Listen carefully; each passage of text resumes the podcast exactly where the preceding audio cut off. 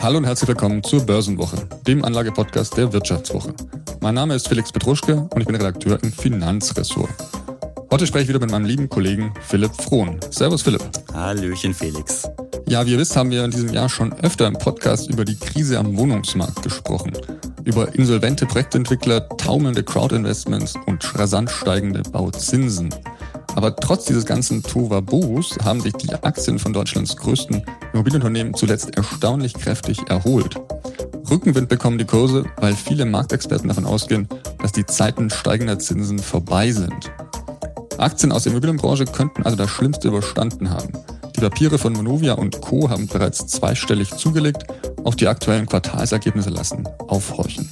In dieser Episode sprechen wir deshalb darüber, welche Chancen und Risiken Immobilienaktien und Immobilienfonds für Anleger bieten, ob die Erholung von Dauer ist und welche Rücksetzer noch drohen könnten.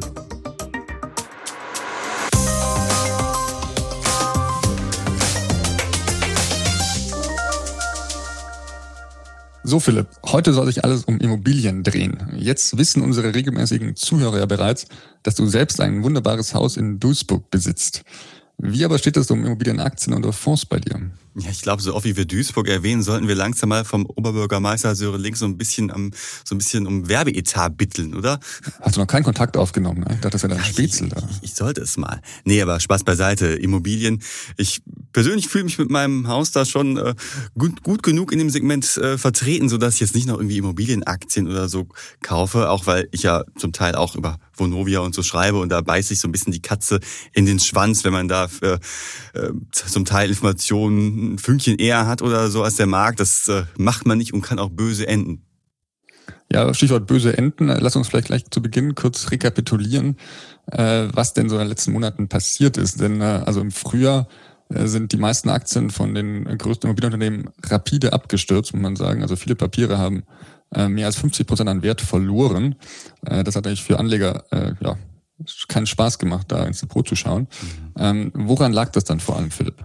Ja, und das ist ja zuerst einmal nicht gerade sehr intuitiv. Also ich meine sogar äh, Rolf Buch, Vorstandsvorsitzender von Vonovia, dem größten Wohnungskonzern Deutschlands, der sagt, ja, das Vermietungsgeschäft, das boomt wie noch nie. Und dann denkt man, hä, warum schmieren dann die ganzen Immobilienaktien ab, wenn doch das eigentliche Brot- und Buttergeschäft so sehr äh, gerade boomt. Wir sehen es ja alle, die Mieten steigen. Ja, tatsächlich muss man dafür aber wissen, dass ja die Immobilienkonzerne in den letzten Jahren jetzt nicht die großen Gewinne gemacht haben wegen der steigenden Mieten. Tatsächlich sind nämlich ja sogar die Kaufpreise stärker gestiegen als die Mieten, sondern weil sie halt die Wertsteigerung der Immobilien als Gewinn ausweisen konnten. Also im Immobilienboom war ja das Schöne, äh, ich habe dir eine Immobilie verkauft für 200.000, äh, du hast sie dann weiterverkauft für 250 oder konntest sie als Immobilienkonzern natürlich zu diesem gestiegenen Preis, zu diesem gestiegenen Wert in deiner Bilanz ausweisen. Genau, der sogenannte Buchwert ist das, der quasi jetzt mindestens zehn Jahre quasi konstant gestiegen ist und deswegen natürlich auch die Kurse getrieben hat von den Wohnungskonzernen. Äh, aber jetzt mit Beginn der Krise quasi hat man gesehen, ja, diese Preise sind viel zu hoch. Also das heißt, die Bilanzen werden ab, müssten abgewertet werden. Ja, und das sieht ja auch mittlerweile jeder, der seine Immobilie verkaufen möchte. Also wenn ich jetzt im Oktober, Quatsch, wir haben November schon, im November 2023 meine Immobilie verkaufen möchte, dann kriege ich halt nicht mehr den Preis wie vor einigen Jahren. Sondern das Ganze hängt natürlich mit dem bösen, bösen Zins zusammen. Ja, also als Regel kann man vielleicht sagen, äh, je höher die Zinsen, desto geringer der Buchwert. Äh, und das hat die Immobilienkonzerne auf dem völlig falschen Dampfer erwischt, da muss man sagen. Ähm, und ähm, sie mussten oder haben jetzt bereits auch schon viele Wohnungen verkauft. Also zum Beispiel, wir werden jetzt bald zu Monovia kommen, zu LEG kommen. Äh, da sehen wir, wie sie reagiert haben und dass vielleicht, Philipp, inzwischen das Schlimmste überstanden ist. Zumindest haben jetzt auch viele Anleger diese Hoffnung wieder, weil eben die Zinsen auf einem sehr, sehr, sehr hohen Niveau verharren zwar, aber wahrscheinlich, dass der Gipfel erreicht. Das heißt, die äh, Zinsen werden sich nicht mehr äh, weiter erhöhen. Ja, so zumindest die Hoffnung der Anleger. Und wir wollen jetzt mal schauen, wie realistisch ist denn das Ganze und schauen uns mal an, wie die ganzen Immobilienunternehmen momentan denn so aufgestellt sind. Da haben wir uns mal die, die größten rausgesucht, die relevantesten und fangen da mit Vonovia an. Übrigens ein Unternehmen aus dem ebenfalls wunderbaren Ruhrgebiet. Und ja, in den letzten Jahren hat sich ja Rolf Buch, das ist der CEO von Vonovia, zum größten Dealmaker ja der Immobilienwirtschaft aufgeschwungen. Also es kam dazu äh, einer Übernahme nach der anderen. Zuerst GAG war, ganz viele andere kleinere und dann zuletzt die Deutsche Wohnen, der Konkurrent aus Berlin. Für schmale 17 Milliarden Euro haben sie die aufgekauft. Und ja, dadurch ist natürlich der Schuldenberg ziemlich gewachsen. Und für Vonovia ist das natürlich ein großes Problem jetzt. Ja, Schulden von rund 64 Milliarden Euro, das darf man sich mal kurz auf der Zunge zergehen lassen. Ähm, also ein massiver Schuldenberg, der da angehäuft wurde tatsächlich und eben jetzt mit steigenden Zinsen äh, müssen die eben auch bedient werden. Und ähm, da kann man natürlich als Anleger äh, schon mal kurz so bisschen ins Zittern kommen, ob dieser äh, Konzern noch tragfähig ist. Aber wir uns ja vorab so ein bisschen durch die Bilanzen äh, der Konzerne gewühlt, Philipp. Ähm, da schaut es eigentlich ganz gut aus für Vonovia tatsächlich. Ja, operativ muss man sagen, äh, werden sie wohl in diesem Jahr, so die Prognose, äh, knapp unter zwei Milliarden Euro verdienen, heißt also durch Vermietungseinnahmen vor allem. Ähm, die haben ja auch noch ein paar andere Geschäftsfelder wie äh, Property Management und so weiter. Damit liegen sie ganz knapp unter Vorjahr. Jetzt könnte man sagen, oh, was soll's, ist doch äh, voll geil. Es läuft bei Vonovia. Äh, damit werden sie auch irgendwann die Schulden tilgen. Dazu gleich später mehr. Äh, ja, aber das Konzernergebnis, also was unterm Strich hängen bleibt, ist ein dickes Minus von fast 4 Milliarden, 3,8 äh, und ein paar zerquetschte, um genau zu sein. Also tief in, im roten Niveau. Im Vorjahr zum Beispiel, da haben sie noch einen Gewinn gemacht von 2,2 Milliarden. Also man sieht schon, dass es gar nicht so rosig ist, wie dieser operative Gewinn äh, zuerst den Anschein erwecken lässt. Und da sind wir auch wieder beim Thema Abwertungen. Also die mussten tatsächlich ihre Bestände krass abwerten und dementsprechend fällt da der äh, Konzerngewinn gar nicht so toll aus. Nämlich ganz schlecht. Trotzdem muss man sagen, äh, immerhin äh, schafft es Vonovia, einen Teil seiner Wohnungsbestände ähm, erfolgreich zu verkaufen. Also ähm, früher war ein bisschen die Sorge, dass äh, sie die Wohnungen gar nicht mehr losbringen zu einem akzeptablen Preis. Zumindest die Sorge ist, äh, hat sich als unbegründet herausgestellt. Ähm, und äh, insofern konnten sie jetzt ja auch an ihre Bilanz zumindest ein wenig äh, stabilisieren, ohne jetzt extreme Abwertungen am Bestand vornehmen zu müssen. Ja, genau. Also Vonovia versucht natürlich von diesem riesen Schuldenberg, du hast ja gerade die Zahl von 64 Milliarden genannt, runterzukommen. Das äh, geht mit verschiedenen Maßnahmen. Also erstens haben sie ja zum Beispiel die Dividende kassiert. Äh, Aktionäre, die schon drin sind, die werden sich erinnern. Äh, und auf der anderen Seite müssen sie natürlich, wie geht's sonst, ihre Immobilien verkaufen. Das ist natürlich in einer Zeit, wo die Preise runtergingen, gar nicht so einfach. Und Vonovia sagt immer, ja, wir haben die zum Buchwert oder vielleicht ganz knapp unter Buchwert verkauft. Die Frage ist natürlich dann, von welchem Buchwert sprechen wir? Also wenn es der bilanzierte Buchwert vom 30.06. ist, ich die Immobilie aber schon seit ein paar Jahren drin habe und der Buchwert für mich damals, also der Einkaufspreis höher war, dann kann ich ja vielleicht trotzdem Verluste machen. Aber trotzdem sehen wir, dass die Operation raus aus den Schulden bei Vonovia ja durchaus vorankommt. Genau, weil man sieht das an einem bestimmten äh, Kennzahl in der Bilanz. Das ist der sogenannte Loan to Value, das ist der Verschuldungsgrad, nennt man das. Das bedeutet eben, das ist der Prozentanteil quasi Vergleich Schulden zum Immobilienbestand. Und äh, dieser Prozentsatz beträgt bei Novia aktuell 45 Prozent. Damit ist Vonovia tatsächlich auch relativ zufrieden, weil es noch im Zielkorridor des Unternehmens liegt. Äh, trotzdem sieht man daran, ähm, dass das Unternehmen sehr, sehr genau schaut, äh, wie weit die äh, Schulden noch tragfähig sind und wie man von diesem enormen Schuldenberg langsam wieder nach unten kann. Total. Wobei man ja auch eingestehen muss, dass sie ihren Verschuldungsgrad senken konnten. Also im äh, Vorquartal waren die noch bei 46,8 äh, Prozent, sind jetzt runter auf 45. Also man sieht, es funktioniert. Also ich glaube, Peter Zwegert, der bekannte TV-Schuldnerberater mit seiner weißen Flipchart, der wird sagen, ja, komm, es funktioniert. Und wir haben ja auch gesehen, 3,7 äh, Milliarden haben sie ja in diesem Jahr durch Verkaufserlöse bereits erzielt. Das ist ja schon einiges. Und damit können sie übrigens auch die Schulden beziehungsweise die, die äh, Anleihen, die in diesem Jahr anstehen, rechnerisch halt abbezahlen schon fast. Die liegen nämlich bei äh, knapp 4,4 Milliarden. Also man sieht die Operation raus aus den Schulden bei Vonovia, ja, die läuft. Das ist auch erkennbar an einem, Achtung, jetzt kommt ein neuer sperriger Begriff, dem sogenannten Netto-Inventarwert. Ähm, das ist einfach der Betrag, also Immobilienbestand, äh, absolut der Schulden und da sind wir beim äh, Menovia aktuell bei 41 Milliarden Euro im, im Plus quasi. Und jetzt kommt zu, auf der spannenden Größe für, für Anleger, äh, denn diese 41 Milliarden äh, spiegeln den Börsenwert überhaupt nicht wider. Nee, an der Börse ist äh, Vonovia gerade mit so 18, 19 Milliarden bewertet. Äh, also deutlich weniger als das, was äh, die Immobilien quasi auf die Waage bringen. Und jetzt könnte man auf der einen Seite natürlich sagen, ja, was ist denn das für, für ein Markt, der sagt, äh, Vonovia ist nicht mal so viel wert wie die Immobilien, die sie halten. Auf der anderen Seite sieht man da auch wieder, wie, wie vorsichtig Anleger trotz dieser Rallye, die wir bei Immobilienwerten in den letzten Wochen und ja auch Monaten gesehen haben, immer noch ziemlich vorsichtig ist und zwar auch nicht gänzlich unbegründet, wie ich finde. Ne, ich meine, auch wenn Vonovia so langsam äh, von dem Schuldenberg runterkommt, äh, äh, insgesamt wollen sie ja 13 Milliarden Euro Durchverkäufe einnehmen, die sind auf einem guten Weg, aber auf der anderen Seite hast du halt immer noch das Problem, dass weitere Abwertungen folgen können. Im letzten Quartal gab es keine Abwertung, ja, aber zum Beispiel zeigen jetzt neueste Zahlen vom Institut für Wirtschaft aus Kiel, dass der Preisdruck immer noch da ist. Also die haben jetzt zum Beispiel auf der Basis von äh, Verkaufspreisen aus den Gutachterausschüssen, also echte Verkaufspreise gezeigt, ja, es ging auch im letzten Quartal da nochmal runter. Äh, Im Vergleich mit dem Vorjahresquartal sind wir bei einem Minus von knapp 25 Prozent, zuletzt wieder minus 6 Prozent. Also auch das äh, Portfolio von Vonovia könnte auf jeden Fall nochmal so eine Abwertung auf jeden Fall erwischen.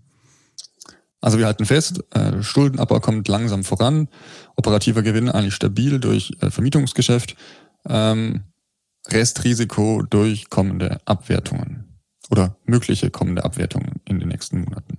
Und jetzt springen wir mal zu einem Unternehmen, das ja ein ähnliches äh, Geschäftsmodell verfolgt, nämlich LEG, der zweitgrößte Vermieter, nur ein paar Kilometer von Vonovias Stammsitz entfernt. Die sitzen, also LEG sitzt nämlich in Düsseldorf, quasi in der Stadt, wo wir gerade die Podcastaufnahme starten.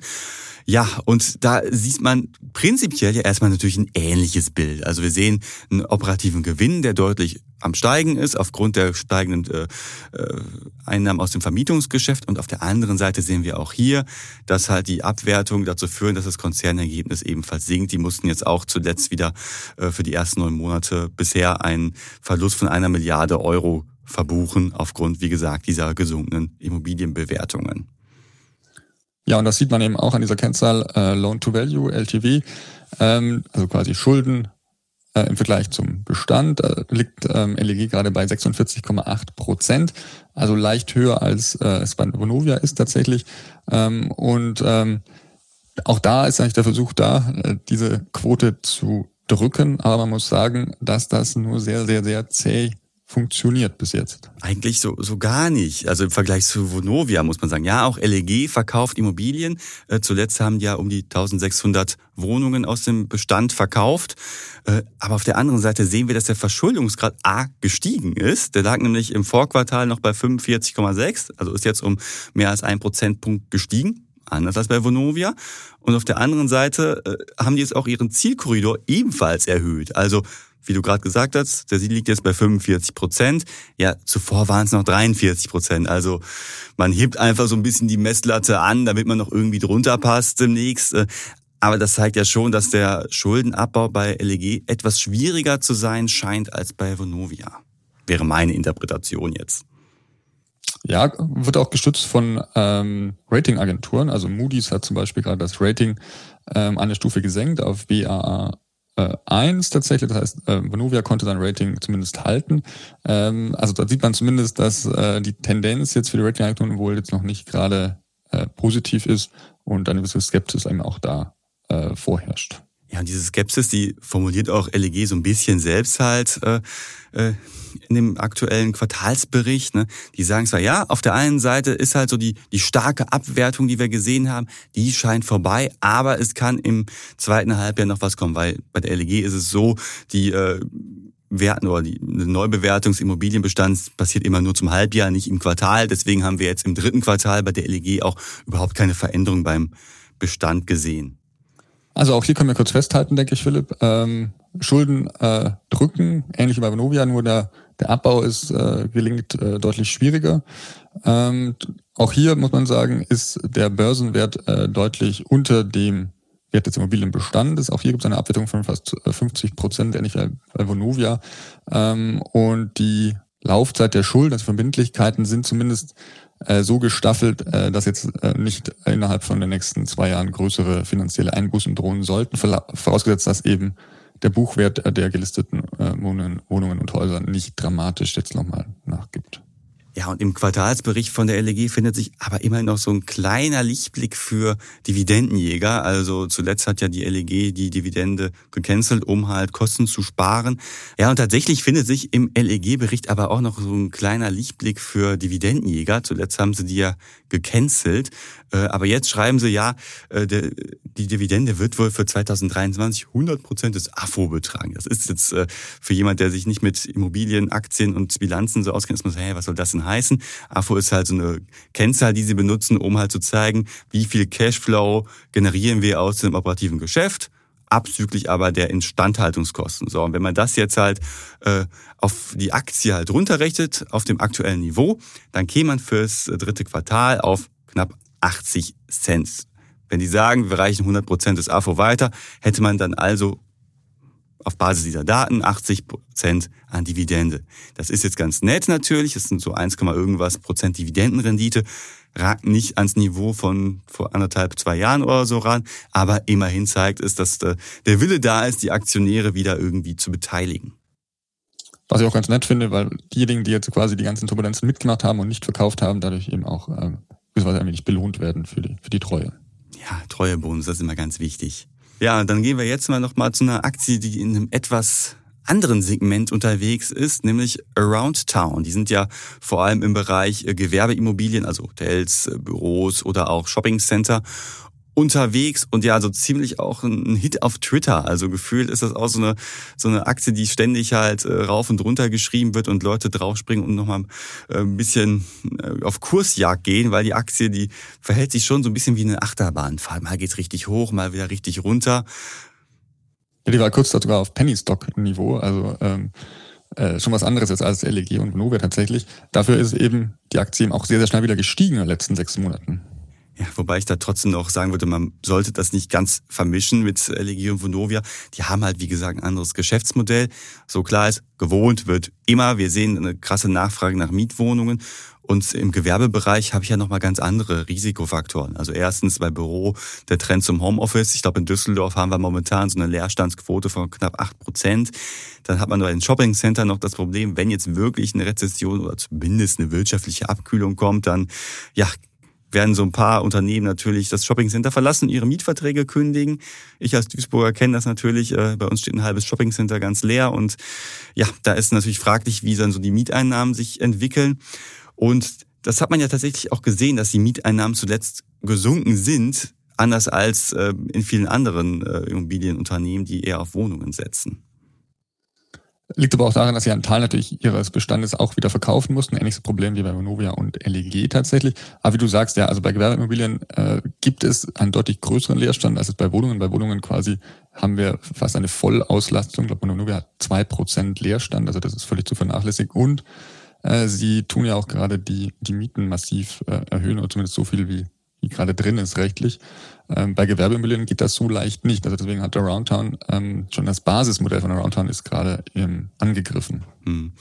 Ja, und gleichzeitig haben sie natürlich auch das Problem, dass sie ebenfalls eine hohe Schuldenlast haben. Also der berühmte Loan-to-Value, den wir jetzt hier schon ganz, ganz oft erwähnt haben, mit 41 Prozent äh, ist der natürlich äh, nicht so hoch vielleicht wie bei einer Vonovia äh, oder bei einer LEG, aber ich habe natürlich andere Risiken. Und wir sehen jetzt auch zum Beispiel, dass die nicht so ganz einfach von ihren Schulden runterkommen wie jetzt die großen Wohnungskonzerne. Ja, die haben auch halt Immobilien verkauft in Klammern und mussten auch ihr Portfolio abwerten. Äh, aber tatsächlich, du hast dir mal angeguckt, wie ist so die Fälligkeitsstruktur, die ist jetzt nicht ganz so ausgeglichen wie bei einer Vonovia zum Beispiel, die ja durchaus mit den Verkäufen die anstehenden Anleihen und so weiter durchaus bedienen kann. Nee, bei Aroundtown werden die deutlich früher äh, fällig. Das heißt, die Schulden müssen schneller zurückgezahlt werden als bei Vonovia. Ähm, denn die durchschnittliche Laufzeit der Anleihen beträgt gerade mal 4,8 Jahre. Und äh, von diesen werden 2026 fast zwei Milliarden Euro äh, fällig. Also für so eine relativ, relativ kleine Bude wie Roundtown ist das schon eine Riesenbelastung. Ähm, trotzdem, also Sie haben es geschrieben, auch im Geschäftsbericht, der Free Cashflow, den Sie gerade haben, deckt die Schulden bis Mitte 2026 ab.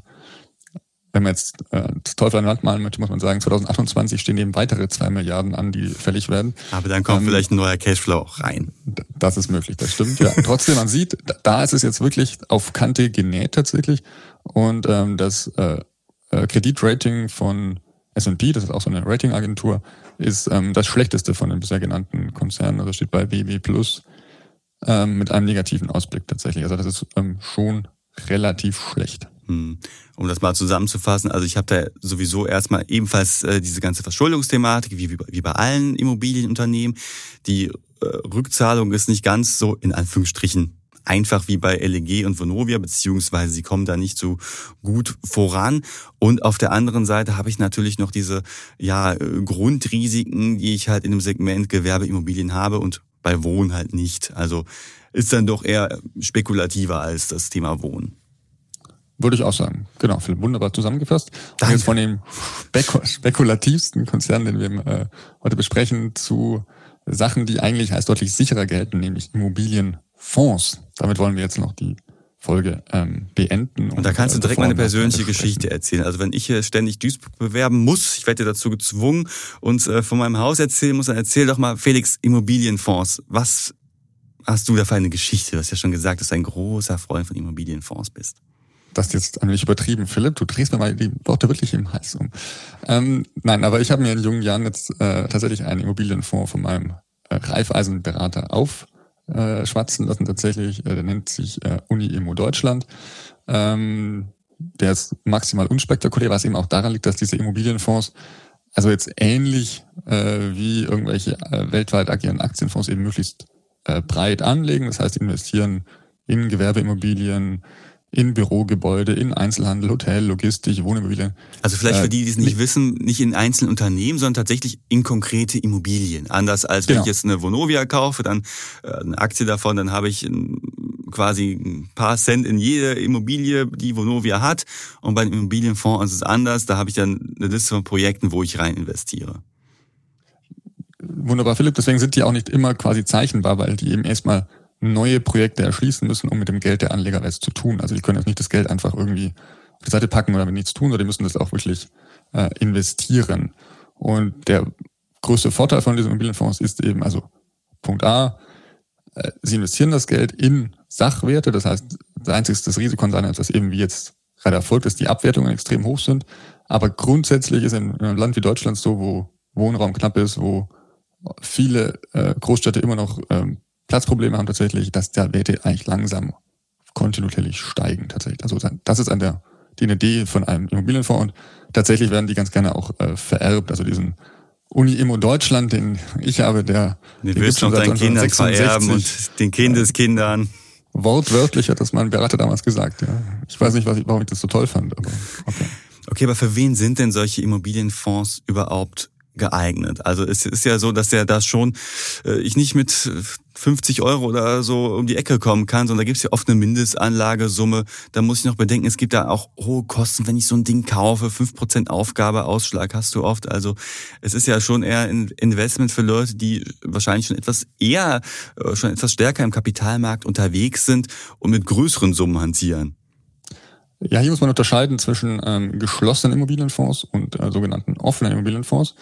Also bei geschlossenen Fonds ist es ganz grundsätzlich so, dass die Anleger eben ihre Anteile nicht einfach äh, zurückgeben können, sondern diese eben nur an einem Zweitmarkt äh, verkaufen können, sofern es eben abnehmen. Das heißt also, äh, diese Handelbarkeit ist deutlich eingeschränkt und deswegen ist das Risiko bei geschlossenen Fonds tatsächlich auch äh, durchaus äh, sehr hoch bis zum äh, Totalverlust. Und wie du sagst, ähm, um überhaupt investieren zu können, muss ich häufig so eine Mindestanlage von mindestens 5000 Euro zahlen. Also das ist eher was für Leute A, die sich damit auskennen und B, auch das mit Kleingeld haben, um überhaupt reinzukommen über diese, hm. diese Schwelle. Und wir sehen ja momentan, dass äh, ja die Einleger auch nicht mehr so ganz optimistisch sind, was Immobilienfonds angeht oder so. Jetzt kamen jetzt so die neuen Zahlen rein, dass bei den Publikumsfonds zum zweiten Mal in Folge halt Mittel abgeflossen sind. Das gab es ja zuletzt so 2011 so Finanzkrise-Vibes. Äh, und das ist ja schon eine Entwicklung, die aufhorchen lässt, oder? Ja, auf jeden Fall. Also man sieht einfach, ähm, dass das, äh, der, die Grundhaltung der Anleger gegenüber Immobilien deutlich ähm, kritischer geworden ist, muss man sagen, auch zu Recht. Also in meinen letzten Jahren hat man oft den Eindruck gehabt, das ist so eine ja, eierlegende Wollmilchsau, das geht immer weiter nach oben. Und wie man sieht, ähm, ja nee, also so sicher ist es dann doch nicht. Und man soll, der Haken bei solchen Fonds ist ja häufig, du weißt gar nicht genau, wo dieses Geld genau hinfließt, also in welche Projekte, wie seriös sind die, wo sind die überhaupt. Ähm, ja, ein paar sind dann tatsächlich das? ersichtlich. Also ich weiß dann zum Beispiel die großen Flaggschiffprojekte, aber wenn jetzt irgendeine irgendein Imbiss in Berlin-Marzahn hochgezimmert wird und das in dem Fonds ist, dann weiß ich es unter Umständen nicht, um es mal plakativ jetzt runterzubrechen. Genau. Und jetzt du als großer Freund der Immobilienfonds, der selber von den äh, unfassbaren Wertsteigerungen profitiert, lieber auf Immobilienfonds setzen oder Immobilienaktien? Was würdest du sagen? Du hast mir schon wieder nämlich die Worte im Mund umgetreten, Philipp. Ja, also, Journalist, wir machen das doch so, sagen böse Zungen. Tja, was soll ich jetzt sagen? Es ist schwierig. Ähm, ich muss sagen, mein komischer Immobilienfonds, den ich so ein wenig als äh, Depotleiche da rumliegen habe, ähm, ist natürlich irgendwie ganz nett irgendwie zum gut schlafen. Also dieses Ding hat in den letzten fünf Jahren irgendwie 15 Prozent Rendite erwirtschaftet. Das ist völlig unspektakulär. Dafür gibt es eben auch äh, keine Rücksätze nach unten bis jetzt, bis jetzt zumindest muss man sagen. Ähm, und ähm, also mit diesem Ding erleide ich zumindest keinen Totalverlust, sagen wir mal so. Bei Immobilienaktien haben wir gesehen, die schwanken natürlich äh, in den letzten Monaten erheblich bis äh, extrem. Ähm, da muss man schon eher aktiv am Ball bleiben und ähm, das genau beobachten, in welche Richtung es geht. Und wir haben jetzt schon oft angesprochen, dass es eben vielleicht das Schlimmste überstanden ist, aber trotzdem noch viel Potenzial für, für Rücksetzer gibt. Damit hast du wunderbar auch, noch den Risikohinweis zusammengefasst, den wir ja noch bringen müssen. Ne? Also wir können ja im Podcast keine Haftung übernehmen für Entscheidungen, die ihr am Kapitalmarkt trefft. Also informiert euch bitte selbst auch über das Thema Immobilien, weil da könnte es tatsächlich auch noch ein bisschen ruppeln. Und Stichwort äh, informieren. Ich und Philipp werden auch nächste Woche wieder im Podcast sein und euch mit einem spannenden Thema hoffentlich ähm, beglücken. Und wir äh, freuen uns natürlich, wenn ihr wieder einschaltet.